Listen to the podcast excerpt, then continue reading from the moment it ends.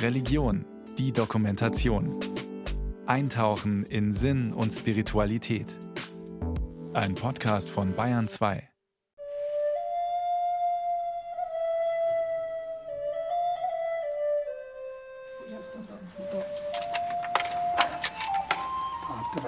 Ja, genau. Nein, kommt, bleibt dann der Mund offen. Ne? Ja, da bleibt einem der Mund offen. Schondorf am Ammersee. Eine romanische Kirche mitten im Barockland Oberbayern. Zwölftes Jahrhundert. Überraschend alt. Dunkel, kühl, vorne am Altar ein vergilbter Jakobus mit Jakobsmuschel. Eine Jakobuskirche. Wenn die Pilger da ankommen, die sind ja meistens verschwitzt und um den See herum geht es ja schon ganz schön. Da sucht man dann schon solche Plätze. Reinhold und Monika Hanna haben genau solche Plätze gesucht, damals vor 20 Jahren. Jakobspuren, Pilgerspuren, um zu rekonstruieren, welchen Weg Pilger im Mittelalter wohl Richtung Santiago de Compostela genommen haben, wenn sie von München losgezogen sind. Eine alte Jakobuskirche, wie die in Schondorf, deutet auf eine alte Pilgerstation hin. Zumal es hier eine Besonderheit gibt. Ein paar Stufen führen hinauf in einen Nebenraum der Kirche, ein kleiner leerer Raum, dicke Mauern, auch von außen über eine Treppe zugänglich. Man weiß, so sahen damals Pilgerherbergen aus. Man darf sich ja das nicht vorstellen im Mittelalter, als wenn da wie hier in Spanien jeden Tag 50 mhm. Leute da übernachten. Da sind natürlich um die Zeit nicht sehr viele Leute gegangen. Und natürlich, wenn die hierher gekommen sind, haben sie auch äh, gesucht, wo sie da übernachten können. Und da oben ist es sehr wahrscheinlich. Diese Zweigeschossigkeit deutet darauf hin, dass früher die Pilger von außen ins erste Stockwerk gingen und da übernachtet haben.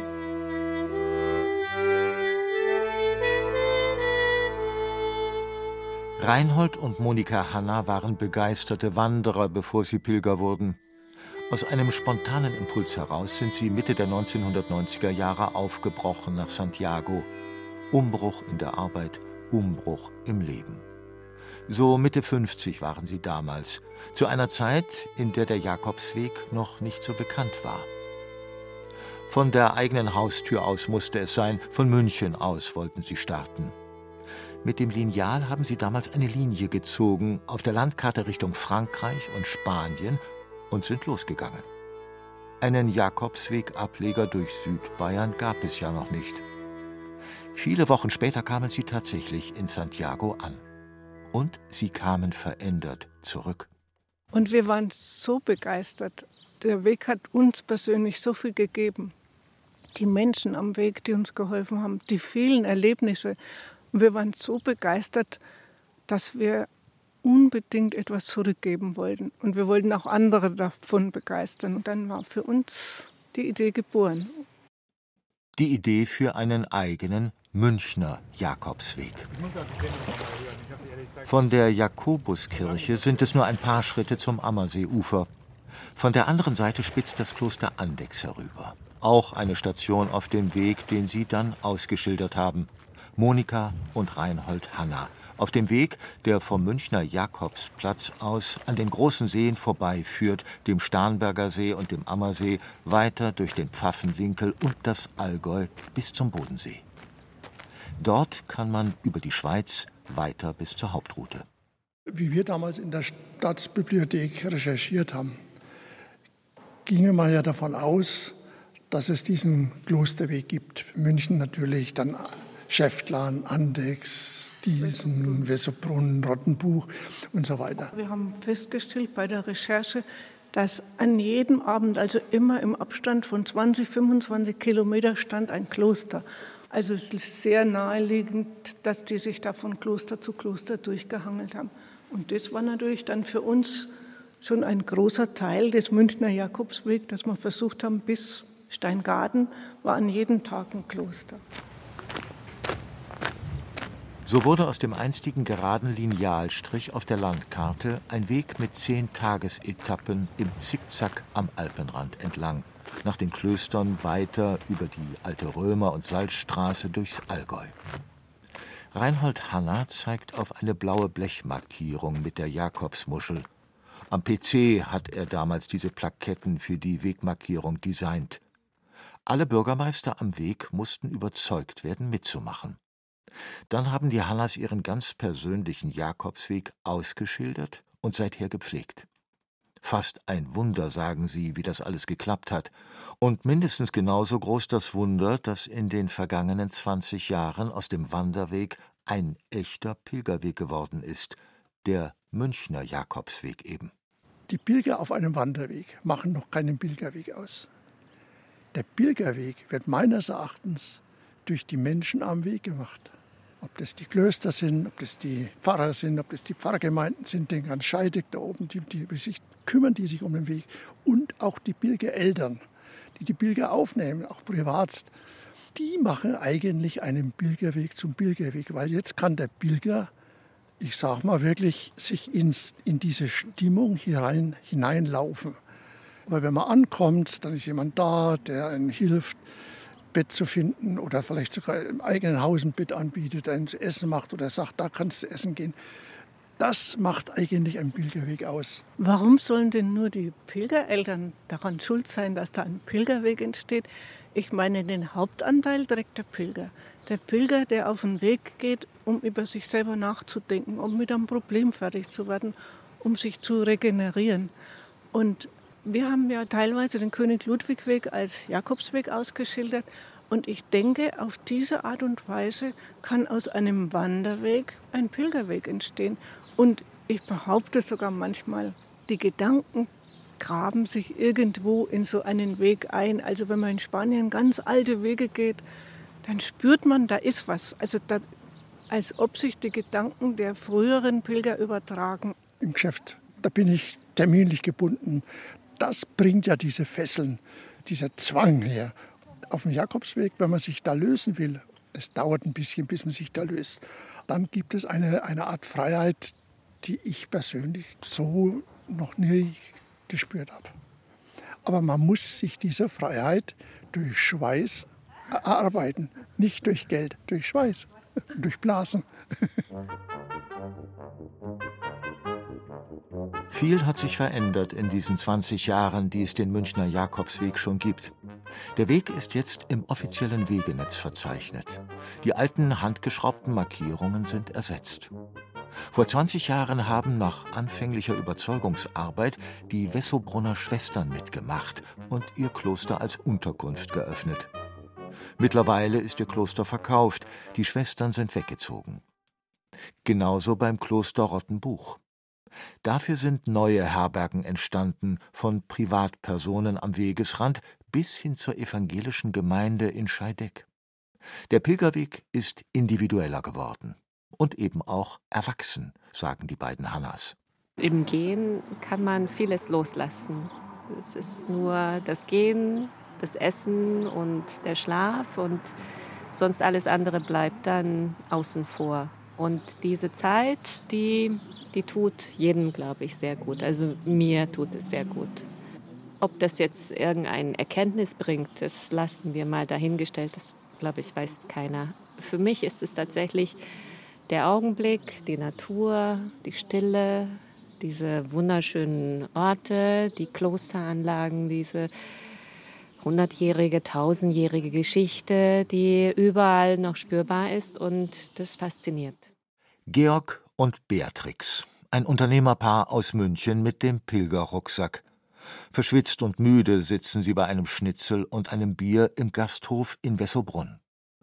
Die Etappe vom Ammersee durch den Wald an so einem heißen Tag war eine Herausforderung. Doch jeder Schritt bringt sie weiter weg von ihrem Alltag in München. Wir haben uns vorhin erst unterhalten darüber, macht es was mit einem? Ja, da bewegt sich viel. 20, 30 Kilometer am Tag laufen. Klar, da kommen dann auch Punkte, an denen du merkst, es tut dir weh, deine Füße schmerzen, die Hüfte, der Rucksack drückt.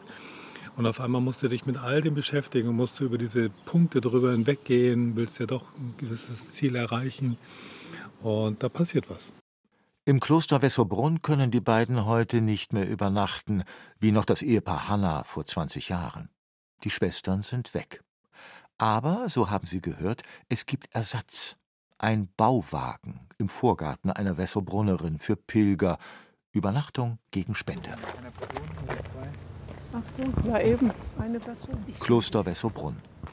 Weiter unterwegs mit Reinhold und Monika Hanna auf ihrem Münchner Jakobsweg. Mittlerweile in einem Landstrich, der Pfaffenwinkel genannt wird. Einst reiches Klosterland. An die Klöster erinnern inzwischen meist nur noch die Bauwerke. Als Orientierungspunkt sind sie Pilgern noch wichtig, meinen Reinhold und Monika Hanna, und als Teil der Heimat, den Menschen, die hier wohnen und die jetzt selbst gefragt sind, die Tradition am Leben zu halten.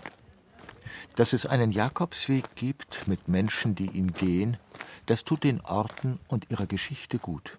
Ich bin äh, Josef Graf, und ich bin einer von acht Führern, die praktisch nach dem Dienst der Klosterschwestern, die ja 2013 im Dezember zurück ins Mutterhaus nach Tutzing mussten, die Führungen hier mit übernommen haben. Der Grund war jetzt wichtig, weil das Kloster mit den Schwestern eigentlich damals eigentlich ein Halt war.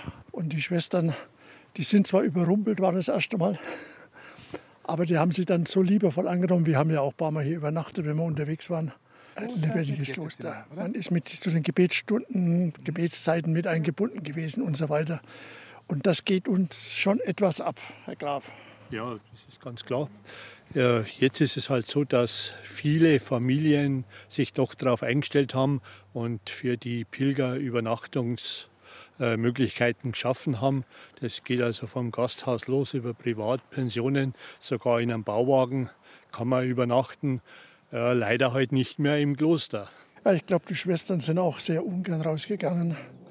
Die ja, es waren ja zum Schluss nur noch sieben Schwestern hier. Die jüngste weit über 70, die älteste ca. 96. wir haben ja auch die äh, Münchner Pilgerbüro, die kommen mit geführten Wanderungen. Da ist auch öfter, dass die zuerst in der Früh dann praktisch hier eine Führung haben oder Gottesdienst und dann halt wieder weitergingen. Aber die kommen dann wirklich, werden hierher gefahren und von da ab gingen die die nächste Etappe. Es ist natürlich schon klar, wenn da jetzt 20 Leute auf einen Schlag kommen, dann ist das für Wässerbrunn schon ein Problem, die auch zum Unterbringen. Irgendwo, ich weiß gar nicht mehr, wo das wo war. Also das war schon ein Erlebnis. Wir sind damals von Andrex darüber gelaufen direkt, das war schon ein weiter Weg und das war sehr heiß als durch den Wald. Und äh, die Schwester, wie gesagt, damals hat die Rucksäcke abgenommen und hat uns Wasser gegeben. Und hat uns dann ins das kühle, schöne Zimmer geführt. Und da haben wir gesagt, also äh, himmlisch, das Paradies muss, kann auch nicht besser sein. Das Paradies, in dem das Ehepaar Hannah und andere Pilger noch vor zehn Jahren schlafen konnten, ist leer. Der Großteil des Klosters gehört heute einem Kosmetikunternehmen. Die Geschichte ist trotzdem noch zu spüren auf dem rekonstruierten Pilgerweg Richtung Spanien. Annette ist mit ihrer Freundin auf dem Jakobsweg durch Bayern unterwegs. Auch sie übernachtet im Bauwagen in Wessobrunn bei Uschi Schneider. Es ist ja schon eine Erfahrung, wenn man ein Plumpsklo vor der Tür hat, wenn man kein fließend Wasser hat, sondern sich das Wasser beim Haupthaus holen und dann bei Bedarf im Bauwagen warm machen muss. Das war ein Sprung ins kalte Wasser, ja. Der Bauwagen mit drei Betten ist unter Pilgern inzwischen bekannt und beliebt. Als die Schwestern sich langsam aus dem Kloster verabschiedet haben, wurde sie zur Herbergsmutter, erzählt Uschi Schneider bei Kaffee und Keksen auf ihrer Terrasse. Und dann haben die Schwestern schon immer die Pilger zu mir geschickt. Und die ersten Pilger haben so gefragt, ach, seid ihr Pilger, wo geht's denn hin? Braucht ihr Unterkunft? Ja. Aber das hat ganz piano angefangen. Also ich habe mich da nicht aus dem Fenster gelehnt. Mei, wie soll ich sagen, das probiert man halt, oder? Und wenn es Spaß macht, dann ist es okay. Und wenn es um zu viel wird, dann hätte man wahrscheinlich wieder aufgehört. Aber ich denke, wenn man selber als Pilger unterwegs war, oder, dann hat man einen anderen Bezug dazu. Da weiß man ja, wie es einem Pilger geht. Ja, der ist mir, der braucht ein Bett und ist heilfroh, dass er bloß irgendwo unterkommt. Weiß Uschi Schneider aus eigener Erfahrung. Sie ist selbst einmal losgegangen, vor Jahren. Allein. Eigentlich wollte sie nur bis zum Bodensee und ist dann spontan noch weiter bis Zürich. Ich habe einfach äh, gedacht, ah, ich bin von, von meinem ersten Stück Weg zurückgekommen. Oh, ich, ich habe so viel Glück gehabt, dass mir jemand aufgenommen hat und habe aber auch gemerkt, dass der Bedarf da ist. Gell? Und dann dachte ich, Mensch, ich könnte auch ein Zimmer könnt ihr wenigstens für die Pilger hergeben. Und so hat sich das langsam entwickelt. Ja, der Weg, ich sage oft, das ist wie verliebt sein, das muss man erlebt haben, das kann man gar nicht richtig erklären, oder? Ich sage immer, das ist die Sehnsucht dann. ja, wenn wir dann einmal unterwegs waren, denken, boah, ist das gut, ist das gut. Weil zuerst will man ja gar nicht so weit gehen. Und dann merkst du, Mensch, das ist richtig toll. Und ich glaube, so geht es vielen.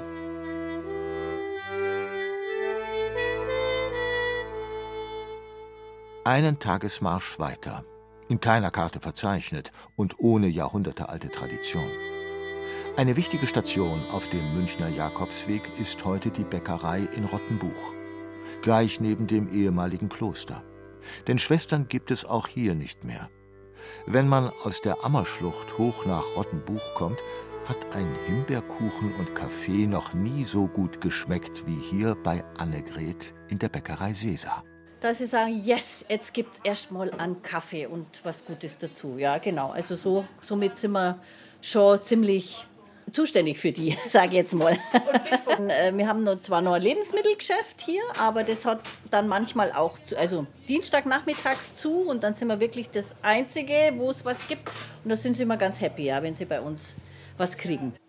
Was mir ganz oft auffällt, sind viele Frauen, die alleine gehen. Also da, wo ich immer sage, allen Respekt gell, für die, die da so alleine und dann durch so Schlucht und ist ja immer nicht alles so.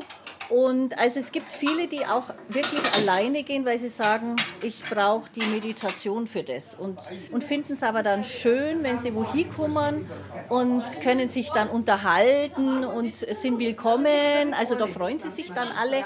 Aber der Weg selber, habe ich manchmal das Gefühl, sind viele alleine. Heute war einer da, der das von seiner Scheidung erzählt und äh, dass er jetzt eine Gerichtsverhandlung hat oder er muss zum Notar und was ich was alles und warum. Und denkst halt immer, ja, mein, ja, tut mir leid, aber man kann nicht immer für alle. Bist du dann jetzt auch gleichzeitig nicht nur Bäcker, sondern Pilger, Seelsorger? Ach ja, wir sind so allerhand hier herin, gell, Johanna? Wir sind so allerhand da herin, ja, ja. Marille ist ja da. Ja, ja, und da muss man sich schon, ja, wir sind schon ein bisschen Seelsorger, oh ja.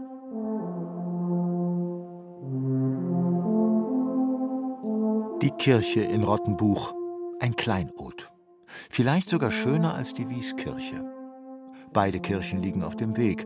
Von Rottenbuch geht es weiter über die Wieskirche, Steingaden, Lechbruck bis Markt Oberdorf. Bis hierhin hat es Annette geschafft. Sechs Tagesetappen. Mir hat besonders gefallen, wie schnell man mit allen Menschen, denen man so begegnet, ins Gespräch kommt. In Gespräche, die mehr sind als Smalltalk. Also man, man kommt ins Gespräch mit den anderen Mitpilgern. Der bevorzugte Pilger in unserem Fall waren zwei Frauen zwischen 60 und 70. Mit den, mit den Gastgebern in den diversen Herbergen und auch mit Menschen, denen man einfach so begegnet. Also wenn wir mit unseren Rucksäcken durch irgendeinen kleinen Ort gezogen sind und jemand buddelte gerade in seinem Garten, der hat uns angesprochen.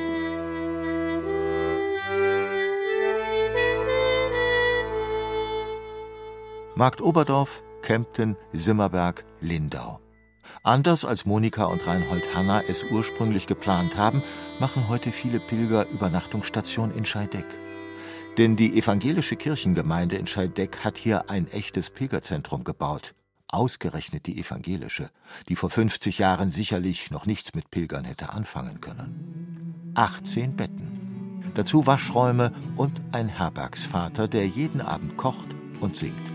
Heute auch. Auch eine Reise von tausend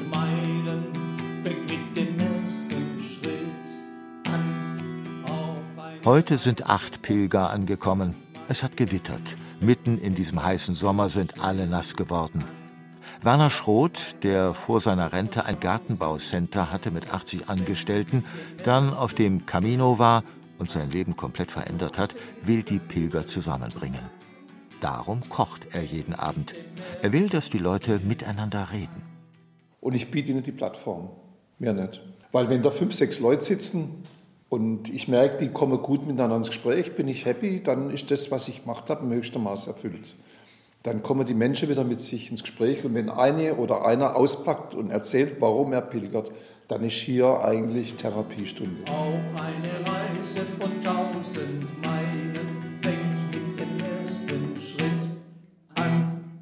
Jetzt mach's gut. Ich wünsche dir alles Gute.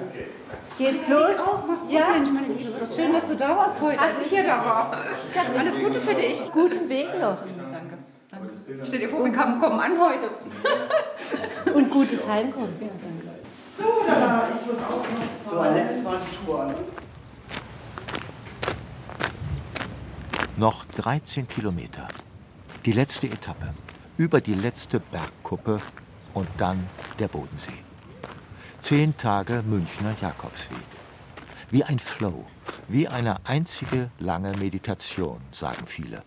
Ich habe gefrühstückt und dann hat der Weg gerufen. Dann habe ich gedacht, ich muss jetzt los. Meine Beine wollen los und einfach nur gehen und einfach nur gehen und sich führen lassen. Da sind so die Muscheln am Weg und dann denkst du, oh, wieder eine Muschel, oh, wie schön, danke schön, jetzt weiß ich wieder, wo ich weitergehen muss. Und ähm, das ist so ein Gefühl, sich getragen zu fühlen, geführt zu fühlen und man kann dann immer mehr loslassen und sagt, ich muss mich nicht kümmern. Ich werde geführt, ich werde getragen und mal schauen, wo ich ankomme. Was du da erlebst, das gehört nur dir und genauso wie der Weg, den du machst, dein eigener ist. Also jeder geht wirklich sein eigenes, seine eigenen Etappen, hat seine eigenen Ängste, ähm, Freuden, Motivationsschübe und so weiter. Und da merkst du einfach, das ist wirklich so personell. Weiß ich gar nicht, ob es in einer großen Gruppe zu den Gefühlen überhaupt und auch zu dieser inneren Einkehr überhaupt gekommen wäre. Das mag ich mal ein bisschen zu bezweifeln. Schon sagen, es macht auf jeden Fall was mit einem, weil du beschäftigst dich ja mit dir selber und die Gedanken, die kommen und die Gefühle, die kommen, denen kannst du ja in dem Moment Raum geben. Oder ich mache das bewusst. Und dann kannst du in die Kirche einkehren, das finde ich auch sehr schön. Machst dann deine Zeit und kannst da auch mit dem Göttlichen reden, dich austauschen und dann wieder ein Stück weitergehen. Also und es ist nicht immer schön, was da auftaucht. Da kommt auch mal ein Haufen Mist hoch und man denkt sich, um Gottes Willen, wo kommt das jetzt her? Und man möchte es loswerden, aber das geht ja nicht. Es ist ja keine Ablenkung da, kein Radio, kein Fernseher, keine Zigarette, kein was weiß ich. Also man muss dann irgendwie einen Weg finden. Und das ist so schön zu erleben. Man geht diesen Weg weiter und man geht da durch und es kann dann wieder sich verändern. Also das ist eine ganz schöne Erfahrung. Monika und Reinhold Hanna, die den Pilgerweg vor 20 Jahren ausgeschildert haben, fühlen sich heute der Kirche nicht mehr so verbunden, sehen vieles kritischer und haben vor allem gemerkt bei den Gesprächen auf dem Pilgerweg, sie sind mit ihrer Meinung nicht allein. Vielen geht es so wie ihnen. Ich bin auch in einem sehr religiösen Haus aufgewachsen. Ich war Ministrant, Jugendführer und, und natürlich spielt das auch eine Rolle, weil für mich gab es und gibt es einen Schöpfer. Wie der ausschaut und was der ist, sicherlich nicht so, wie ihn die Bibel mir heute weismachen will. Aber es gibt ihn. Dieser Wandel von diesem, ich sag mal, lehrbuchhaften Denken hin zu dem etwas eigenständigen und freierem Denken, das bin ich eigentlich dankbar, dass der Jakobsweg mir dieses geschenkt hat. Ich bin anders religiös als damals. Der, der Herrgott hat es, glaube ich, lieber, dass ich diese Entwicklung gemacht habe. Ich bin immer kritisch. Auf dem Jakobsweg habe ich gelernt, dass es mehr Leute gibt, die so denken wie ich. Und fällt mir das Wort von Pater Benedikt ein, glaubt nicht alles. Aber das, was ihr glaubt, glaubt ganz.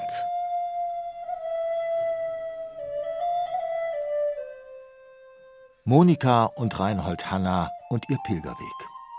Inzwischen ist das Rentner-Ehepaar Mitte 70, aber noch lange nicht pilgermüde. Sie halten Vorträge und auch wenn die Tourismusämter inzwischen ihren Weg pflegen, gehen sie doch jedes Jahr zumindest ein Stück von ihrem Weg, dem Münchner Jakobsweg. Und noch immer beraten die beiden Leute, die pilgern wollen. Ich sage am Anfang, diese drei Phasen, am Anfang braucht er Unterstützung wie soll er gehen? Was braucht er? Was muss er mitnehmen? Was soll er nicht mitnehmen? Was soll er gleich vergessen? Und dann sag, lauf jetzt. Und wenn er läuft, dann sind wir für ihn tabu. Da berate ich keinen Pilger. Er alleine muss seinen Weg gehen. So, und dann, wenn er wirklich zurückkommt, er kommt mit dieser Fülle zurück wieder in den Alltag, dann braucht er auch wieder Hilfe. Es ist gar nicht so einfach zurückzugehen. Starten ist leichter als wieder heimkommen. Man hat sich so viel vorgenommen. Aber nicht alles funktioniert auf Anhieb, ja. Und da sind wir auch ein bisschen stolz drauf, dass der Jakobsweg diese 20 Jahre unser Kind jetzt so gut geworden ist, dass so viele Leute uns schreiben, dass sie genau dieses Gefühl auch erlebt haben. Sich einfach mal wirklich mit Gott und der Welt und Arbeit und Kinder und was es da alles gibt, auseinanderzusetzen. Und das ist das Schöne am Jakobsweg.